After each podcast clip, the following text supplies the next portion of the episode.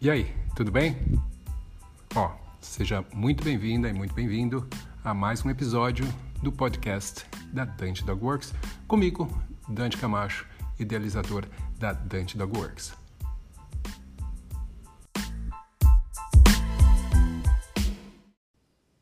Fala cambada, bom dia, tudo bem? Sejam muito bem-vindos a mais um Cão com Sono.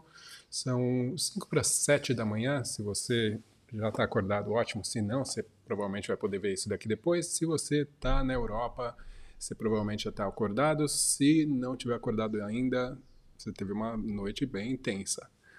Hoje eu vou estar tá falando com vocês, na verdade, fazer um react sobre um vídeo do YouTube, que é um vídeo já meio antigo, mas é incrível, é um vídeo muito legal para você que está tentando ensinar comportamentos novos para o cão, para entender como é que funciona todo, todo o processo que você precisa passar, uh, que seria o ideal, na verdade, para você passar, para conseguir ensinar comandos da forma correta, levando em consideração todas as variáveis, realmente pensando como um profissional, uma pessoa que entende sobre comportamento e sobre como ensinar, basicamente, comportamento. Isso serve para qualquer animal, no caso, se você está tentando treinar, e na verdade serve também para pessoas. Tem a ver com ciência do comportamento, do, do ensino. Né? Eu vou falar com vocês daqui a pouquinho mais sobre isso depois da vinheta.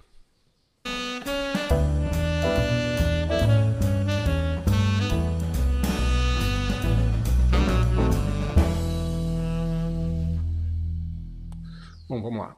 É o seguinte, esse vídeo é um vídeo de um canal chamado Behavior Works, que eu coloquei na descrição aqui do meu vídeo, tá? Behavior Works 1.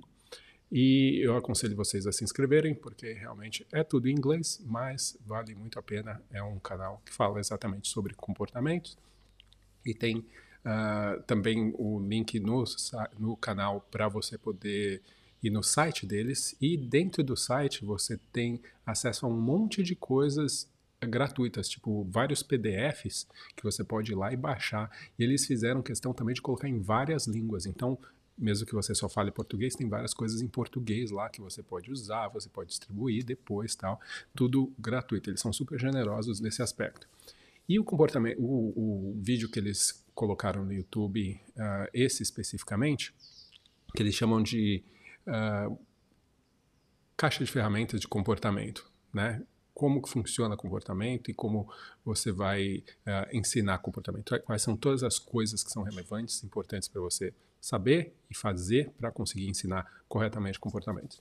É um vídeo mais ou menos de uns 4 minutos e pouco, e o que eu pretendo fazer nessa, nesse, nessa live de hoje é eu vou passar passo a passo por esse vídeo, explicando cada um desses elementos Logicamente, eles estão em inglês, então eu vou estar tá fazendo a tradução. Eu, eu não sei exatamente como é que o YouTube vai aceitar isso, né? Porque muitas vezes quando você passa um vídeo de uma outra pessoa no seu canal, tem problemas. Então, um, o que eu vou fazer é eu vou mostrar a imagem diretamente do YouTube e eu vou parando o vídeo. Na verdade, eu vou com ele pausado e vou parar só todas as vezes que tem uma mudança de, uh, de frame, né? Então, cada informação nova que for passando, eu vou levar o meu cursor até ali e, não sei, talvez eu toque um pouquinho, porque é uma animação. Uh, então, talvez eu passe tocando um pouquinho, mas ou talvez eu só passe direto com o cursor e você vai ver imagens congeladas. Eu vou estar no cantinho da tela aqui também, para vocês não sentirem muita saudade, e vou estar explicando o que está acontecendo, o que está sendo falado. Presta bastante atenção se você quiser anotar isso, aí ficar depois uh, numa outra referência para você poder seguir, mas são todas as coisas que você precisa fazer e se perguntar na hora de ensinar um comportamento novo para um animal, tá? Isso vai, se você conseguir seguir isso, você vai com certeza alcançar sucesso no, que quer que você esteja uh, tentando ensinar, tá? Então, vamos lá, fica comigo porque uh, esse essa live é um, algo que é realmente muito especial, muito importante se você está querendo se envolver na questão de ensinar comportamentos para uh, aqui primariamente cães, né? Mas, como eu falei, serve para qualquer situação. Mais uma coisa, lembrando, né, se você não está inscrito no canal, você pode se inscrever também. Essa é uma opção que o YouTube te dá. É, e você pode também clicar nos, no sininho, lá tem um sininho, né, para você uh, receber notificação para quando entrar esses vídeos aqui. Como eu falei, se você não assiste ao vivo, você pode assistir depois também. E se você não sabe quem eu sou, meu nome é Dante Camacho. Eu sou criador da Dante Dog Works e eu estou aqui com vocês uh, toda semana Estou aqui de terças-feiras uh, e em alguns outros dias também fazendo cão com sono. Inclusive, você tem a logo aqui em cima né, do da Dante Dog Works, que eu vou tirar e colocar a logo do cão com sono, porque esse é um vídeo do cão com sono, ele tem que ter a personalidade dele. Vamos lá, vou começar então aqui com vocês, deixa eu mudar a tela e vou explicando aqui o que está acontecendo. Vamos lá. Jururu. Ok. Então, a gente tem aqui, vou começar desde o comecinho, né? Então, uh, esse tipo a introdução, né? A apresentação, tá? Uh, do trabalho deles, né? Que a ideia é melhorar a qualidade de vida de todos os alunos, independente do animal.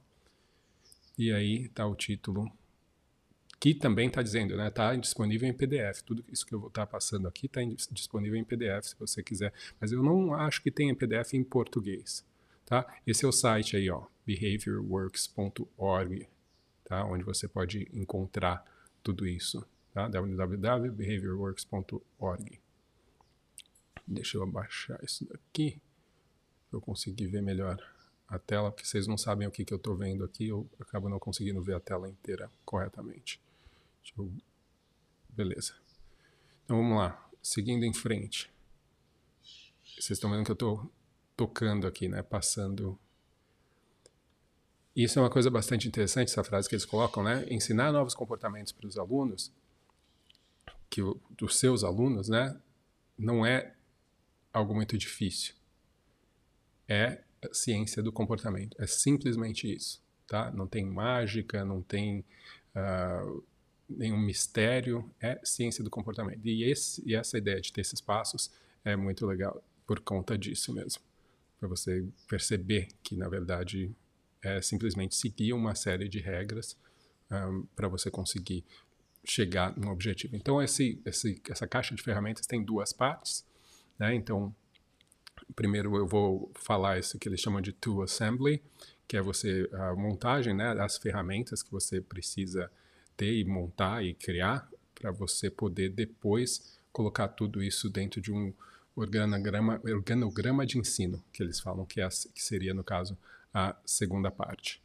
Então, vamos lá, eles vão começar já dentro do, do dessa montagem das ferramentas aí que a gente precisa. Então, Primeira coisa, ação, né? O que, que é que vai ser feito, qual é o comportamento, definir qual é o comportamento que você quer que o aluno faça. Esse vai ser chamado de comportamento alvo, tá? Então é a primeira coisa que você faz. E daí dentro disso eles falam uma explicação um pouquinho mais uh, específica. Então, o que é que esse comportamento, com o que é que esse comportamento parece? O que, que é esse comportamento? Claramente, né? Se pensar na topografia do comportamento.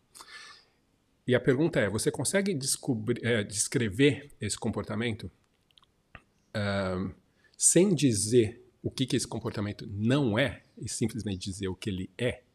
Tá? Então, você não pode dizer que ah, o comportamento que eu quero ensinar é que ele pare de ser assim ou que ele pare de fazer isso. Não. Você tem que dizer o que o animal tem que fazer. Tá? Outra coisa, você consegue uh, descrever esse comportamento sem usar rótulos, tá? E daí a gente explica aqui uh, um pouquinho melhor o que, que são uh, os rótulos. Né? Então, essas coisas são importantes. O que não é descrever sem falar o que não é e descrever sem usar rótulos. Então, rótulos, o que, que eles são? Eles são adjetivos e comportamentos, que é o que a gente está tentando descrever, eles são verbos, tá? Então a gente tem que conseguir diferenciar essas duas coisas. Verbos são uh, qualquer palavra que serve para indicar a ocorrência ou a execução de uma ação, tá? Então, sei que parece meio, uh, meio escola, né? Meio técnico, mas é, é assim mesmo. E rótulos, eles não descrevem comportamento, tá? Rótulos não descrevem comportamento. Mas, com muita frequência, os rótulos descrevem como a gente se sente em relação aos comportamentos. Então, a gente tem que tentar, o máximo possível, evitar usar rótulos, tá? Isso é algo que é muito, muito, muito comum a gente fazer. É meio que a natureza humana a gente tentar, uh, a gente ficar usando rótulos para descrever, tentar descrever comportamento, tá? Então, vamos lá, continuando. E aqui eles dão alguns exemplos de rótulos. Né? Então, exemplo de rótulo: anormal, agressivo, arrogante, mandão, descuidado, uh, infantil, uh, grudento, controlador, louco, pretensioso, psicótico, uh, dominador, emotivo, bobo, desastrado, estranho, teimoso, submisso, territorial, uh, organizado, uh, tímido, né? Tem vários, alguns desses rótulos aqui não, não, se encaixam direito na língua portuguesa com uma palavra só, mas dá para vocês terem uma ideia do que, que eu quero dizer. Então, tem muitos rótulos que eles mencionam aqui, né? Mas uh, quando você vai descrever um comportamento, você não descreve com rótulos, você descreve o que você vê o aluno fazendo, ou o animal, né, quem quer que seja aquele uh, ser que você está tentando ensinar. Se descreve exatamente, quando eu falo topografia, é fisicamente, exatamente o que, que o, o animal está fazendo. Tá? Uh, e é, eu sei que às vezes usar rótulos pode facilitar algumas coisas, né, especialmente quando você está falando entre treinadores, mas uh, a maioria das vezes serve simplesmente para uh, ah, encurtar a conversa e, dif e, dificultar a compreensão real do que está acontecendo. Né? Quando eu falo para você, ah, eu estou com um cachorro que ele é muito ansioso.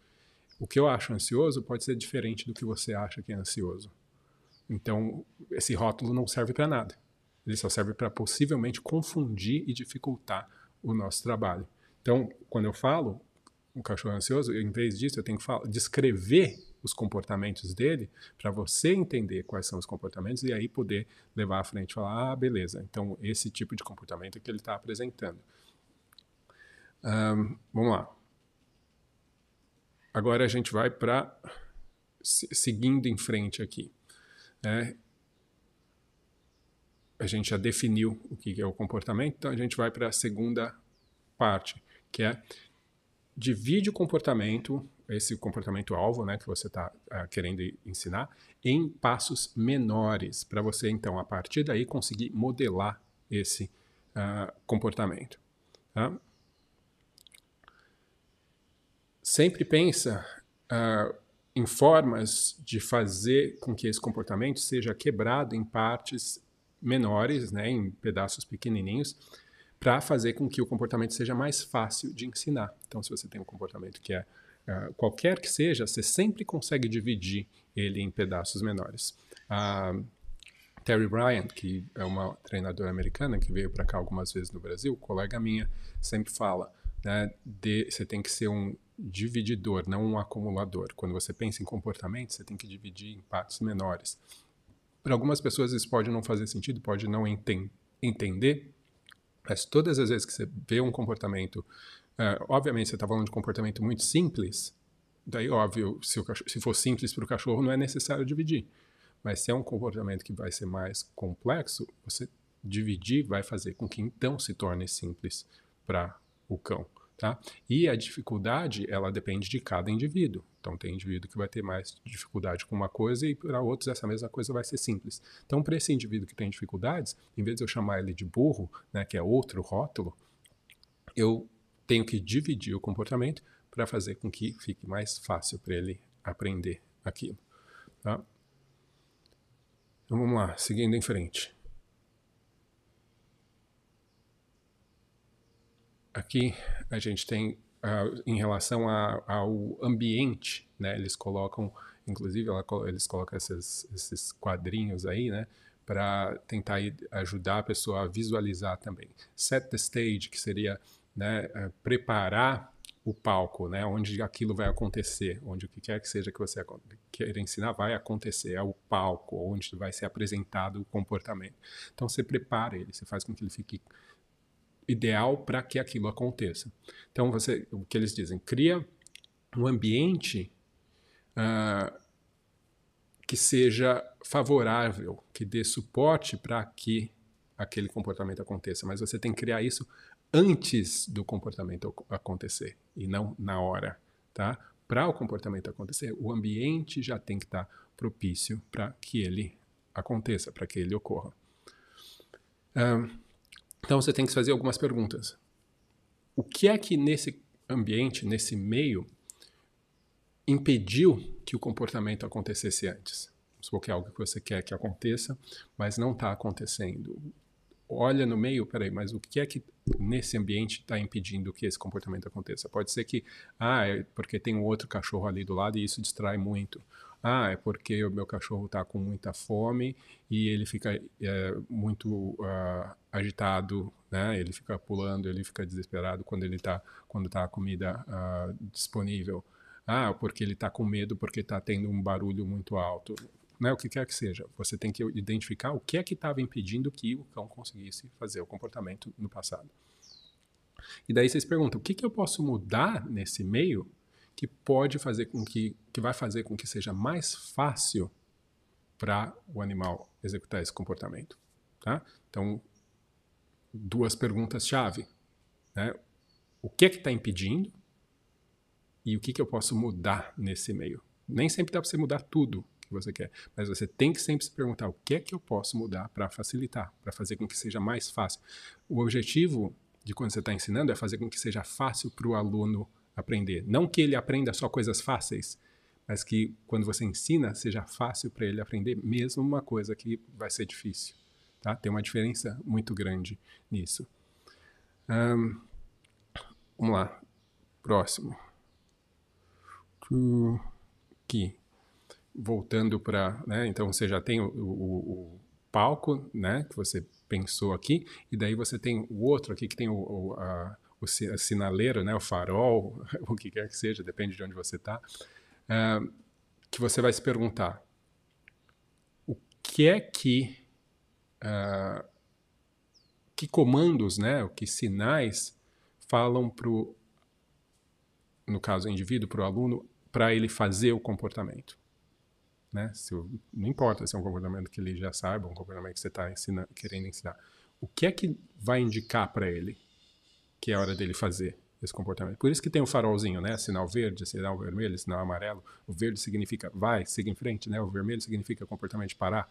O que é que indica uh, ah, para esse aluno que é para ele? Então isso tem a ver com você reconhecer que tipo de sinal, comando que você está criando ou usando ou que tenha no ambiente, né? Qual o sinal do ambiente que faz o cachorro uh, fazer aquele comportamento que você quer?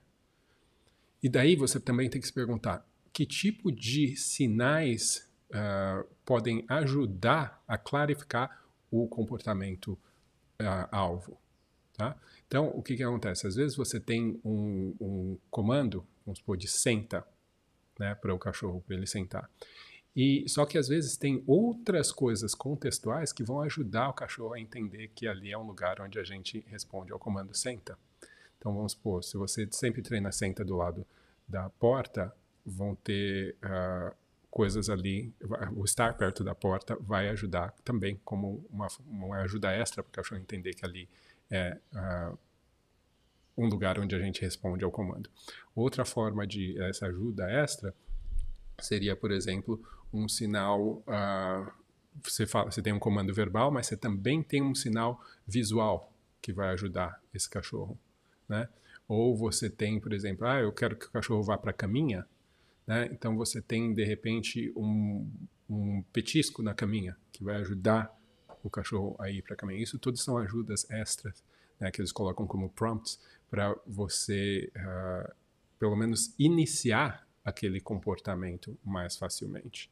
Tá? Toda vez que você usa um petisco para uma indução, seria um tipo de, uh, de ajuda extra que você está usando. Então você tem que se perguntar que, quais são essas ajudas extras que vão clarificar, fazer com que fique mais claro para o cachorro qual é o comportamento alvo. E aí eles dão alguns exemplos, né? Uh, de, uh, modelar o comportamento, instruções verbais, assistência física, né? ou seja, assistência física no caso seria guiar o cachorro fisicamente para alguma coisa.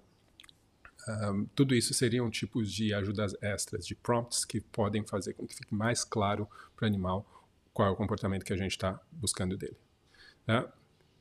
Daí a gente tem aqui, isso é muito importante quando a gente pensa em, em ensinar comportamentos. Reforço. Né?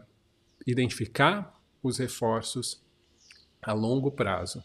Por exemplo, os reforços que ocorrem naturalmente uh, para esse comportamento, para esse aluno. Tá? Então, você tem que identificar quais são os reforços a longo prazo, aqueles que, independente de você, vão continuar acontecendo para esse aluno. Independente de você, por exemplo, estar tá recompensando ele por ter executado um comportamento, mas que uh, no meio ou por consequência natural daquilo que ele faz, vai, uh, vão acontecer.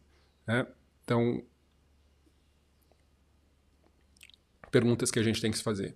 Qual é o resultado natural desse comportamento para o animal?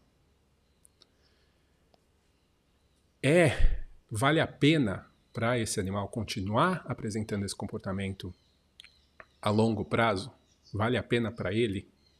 É o suficiente? Vale a pena o suficiente para ele manter esse comportamento? Então, considere tipos diferentes de reforços. Né? Então, objetos que sejam tangíveis, ou, que, ou seja, coisas uh, sólidas né, que você pode identificar, visualizar, uh, interação social, atividades específicas, estímulos sensoriais, a possibilidade de escapar de algum tipo de aversivo. Né? Todos esses podem ser reforços. Você tem que uh, identificar primeiro quais são eles, né? quais são os reforços que acontecem naturalmente, e daí depois se perguntar: será que isso que acontece é suficiente para que esse comportamento se mantenha? Né? Então, uma coisa muito importante aí, porque é muito comum as pessoas ensinarem alguma coisa e imaginarem que uh, isso, por ter sido ensinado, né, porque o cachorro ter entendido aquilo que foi ensinado, que pronto, que é só isso, que ele vai uh, continuar fazendo isso. Não, o comportamento se mantém por conta dos reforços que existem uh, por consequência desse comportamento, ou que o animal reconheça como sendo por consequência. Então, se não tem reforço suficiente, como foi dito aqui, né? Considere os diversos tipos de reforços diferentes. Né? Pode ser um reforço algo físico, visível, que acontece naturalmente. Um, pode ser uma interação social, que também acontece naturalmente. Né? Por exemplo, quando o cachorro pula e, e encosta em você, ele tem estímulo sensorial, ele tem provavelmente uma resposta natural social das, das pessoas. Né? Uh, às vezes o pular serve como uma atividade um, porque ele ajuda a usar um pouco da energia que talvez o, o cão tenha acumulada, né? De repente o, o cachorro faz algo, o comportamento do cachorro se mantém porque uh, ele consegue escapar de alguma coisa ruim. Então isso pode ser que sirva para manter certos comportamentos. Então você tem que identificar realmente no, no, na situação. E também você tem que identificar quais são os uh, os reforços a curto prazo, né, que dão, que ele chama aqui de jump start, que vai te dar a partida, né? reforços que você usa no geral para ensinar o comportamento. Você tem que identificar quais são. Isso é a coisa que a maioria das pessoas consegue identificar com mais facilidade.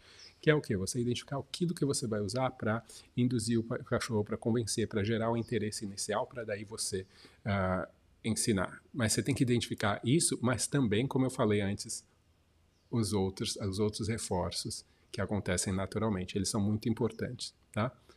Um,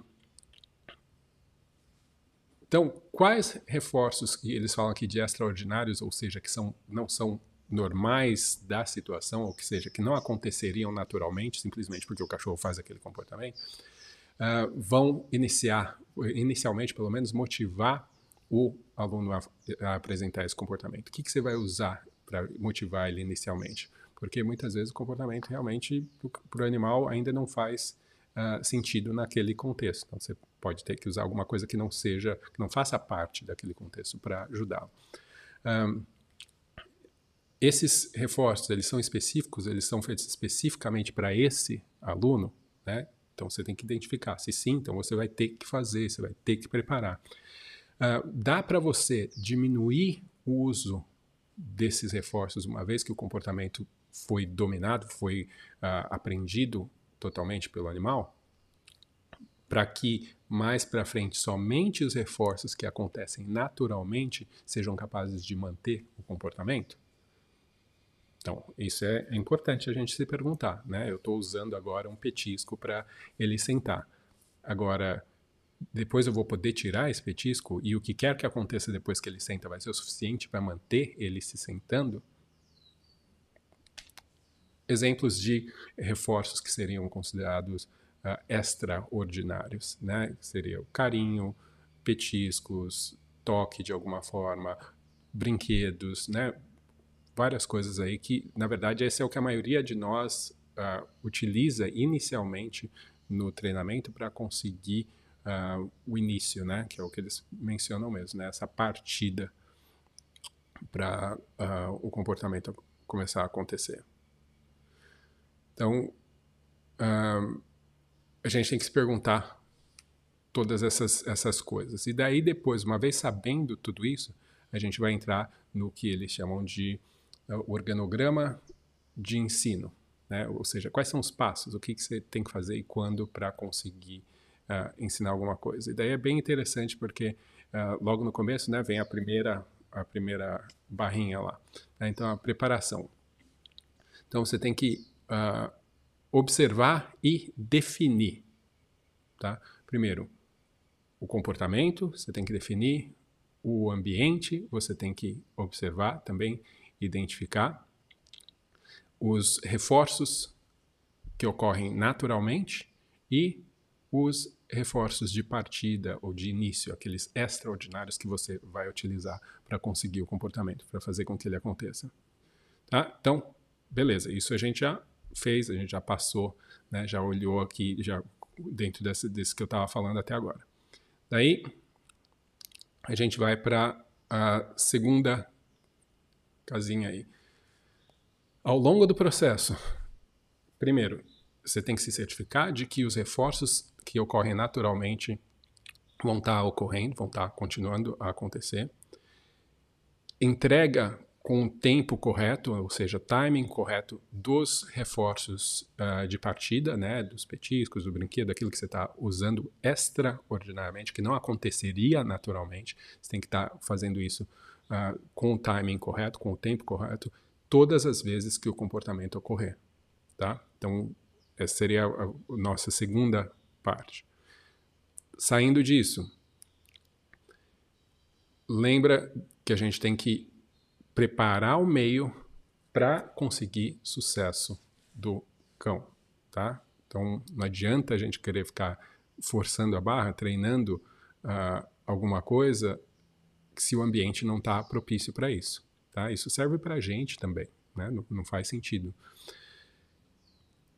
Então, aí entra a parte de comandos, né? Então, uh, fale o comando ou perceba quais são os sinais seus ou do meio que vão indicar o comportamento para o cão, vão indicar que ele deve apresentar esse comportamento. Porque às vezes você dá um comando e você inclui um comando, ensina um comando, beleza. Mas, na grande maioria das vezes, tem coisas no meio, no contexto, que já indicam para o cão. Lembra que eu falei que vai ter uh, alguma coisa, por exemplo, um ambiente específico que o animal começa a aprender, ah, esse daqui é o contexto onde eu sento, por exemplo.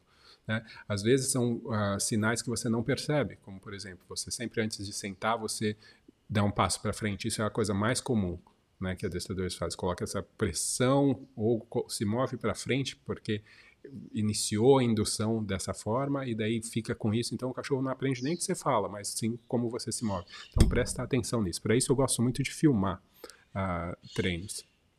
E daí você se pergunta: o comportamento aconteceu? Tá? Você fez tudo isso. O comportamento aconteceu? Um, vamos lá. O que, que daí tem duas respostas, né? No caso de não, então você tem que voltar, modelar o comportamento, tá? Reforçando passos menores, que já tinha sido falado lá no começo, tá? Que vão levar para o seu comportamento final. Então, você tentou uma coisa, não aconteceu? Então, beleza, tá te dizendo que não está claro para aquele animal o que está sendo uh, esperado dele. Então, você volta, é como se você reensinasse aquilo que você está tentando ensinar com passos menores. Divide em pedacinhos menores para daí ficar mais claro para o animal e daí você volta novamente para aquele a, a, ideia do ambiente propício para depois tentar novamente repetir uh, o comando e tal. Agora, se o comportamento aconteceu, ótimo. Uh, deixa eu ver se é esse daqui mesmo. Eu vou, na verdade, eu vou tocar aqui, vou passar o vídeo em vez de ficar passando assim. Né? Então, se o comportamento aconteceu, sim.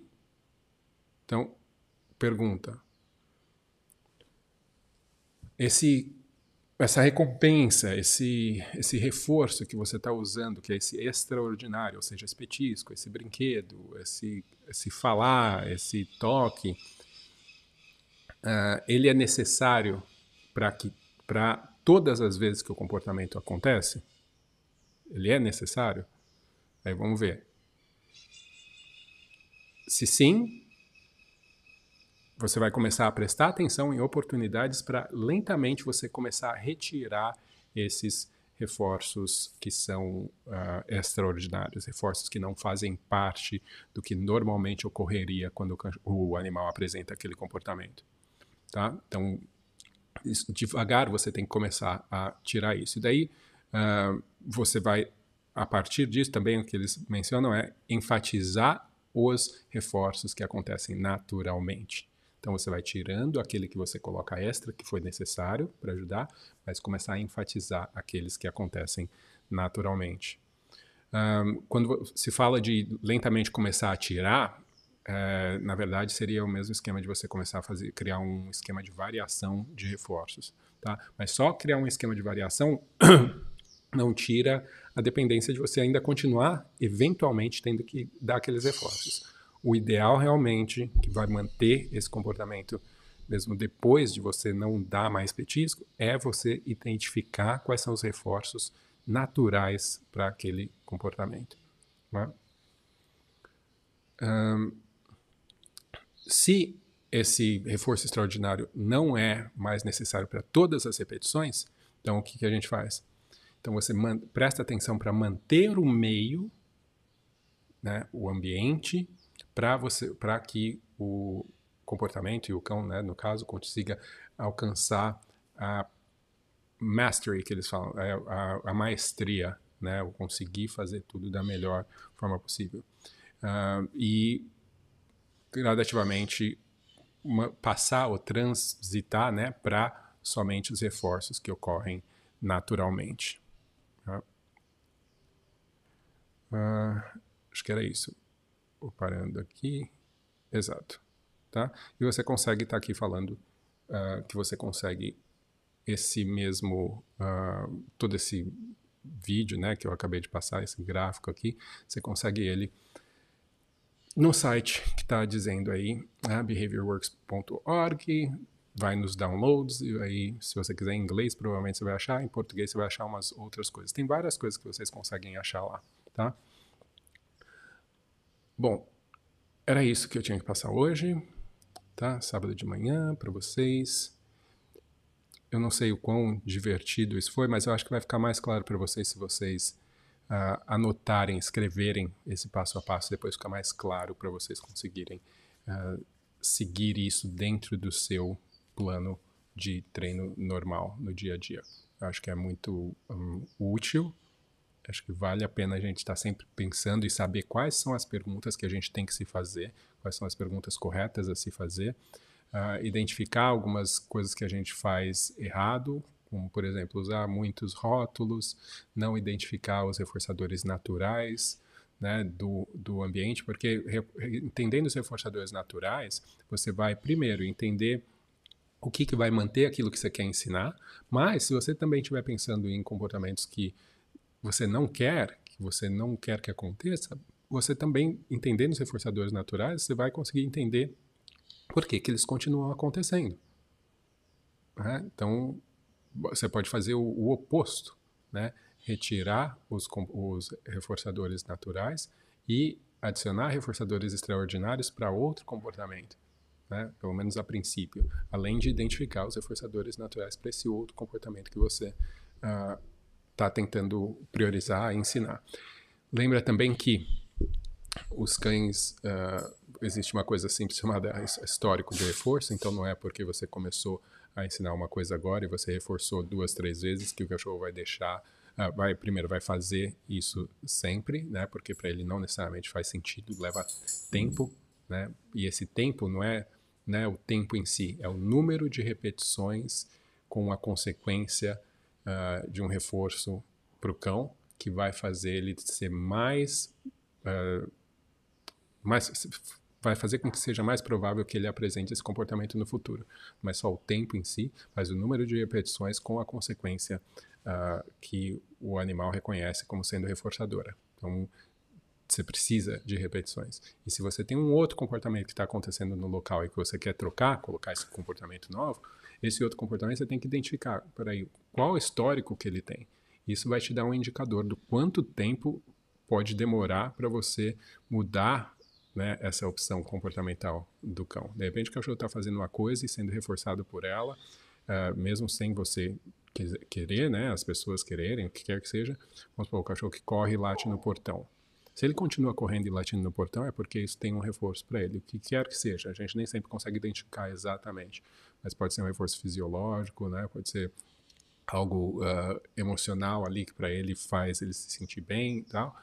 E ele está fazendo isso por anos. E daí você quer ensinar ele que quando, sei lá, passa esse caminhão, ele latia porque quando passava um caminhão. Uh, que quando isso acontece, você quer que ele faça um outro comportamento. Né? Vamos supor que você quer que ele venha para o ponto mais distante do quintal e deite. Né? Beleza, você pode ensinar, você pode usar os seus, uh, os seus reforços uh, extraordinários para conseguir ensinar esse comportamento, pode dividir ele em pedacinhos até você chegar onde você quer, mas se você não identificar depois quais são os, os reforços naturais para ele fazer isso, o que, que acontece de, de reforçador naturalmente para ele continuar fazendo isso?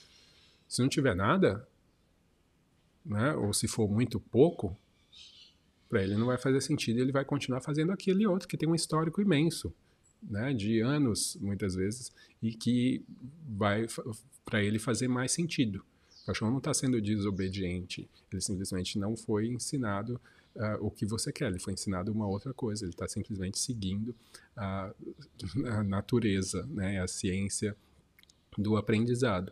Aquilo que é reforçado mais vai acontecer mais. Né? Não importa se você reforçou ou não.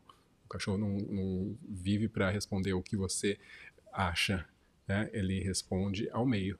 Então, o que a, nossa, o que a gente faz é intervir no meio para isso. Então, uh, uh, prestar atenção em, em, organizar o meio para facilitar as coisas, criar, de repente, reforçadores que se tornem naturais ali no meio por ele fazer uh, aquele comportamento que inicialmente não apresenta um, um reforço natural tão óbvio. Né? Então, tem que pensar em tudo isso e fazer essas perguntas para si mesmo ajuda você a conseguir uh, maior sucesso ensinando. É isso aí, galera. Espero que vocês tenham um, um ótimo fim de semana. A gente se vê numa próxima. E mais um Cão com Sono. Até mais.